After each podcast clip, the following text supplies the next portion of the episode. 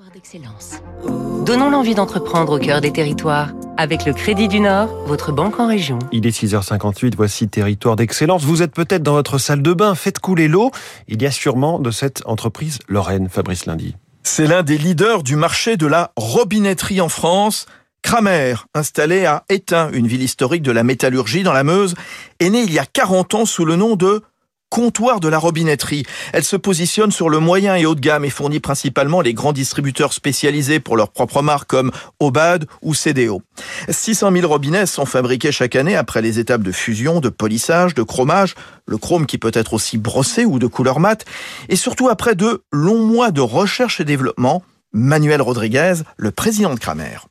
Derrière un petit robinet de rien du tout, euh, vous n'imaginez pas toute la technique qui se cache. En fait, le robinet doit doit résister à des coups de bélier de 50 bars de pression, doit résister à un choc thermique. Votre robinet, il doit pas faire plus de temps de bruit, il doit pas utiliser un revêtement avec euh, un chrome qu'on appelle un chrome 3. Enfin, et, euh, et, un peu comme on note un électroménager aujourd'hui A, B, C, D, ben, vous avez aujourd'hui les robinetteries les plus performantes sont notées pareil. Le groupe Kramer, qui possède aussi Horus, fabricant de robinets de gamme, va étendre son emprise sur la salle de bain puisqu'il a repris l'usine historique de Jacob Delafont, à Damparis, près de Dole, dans le Jura.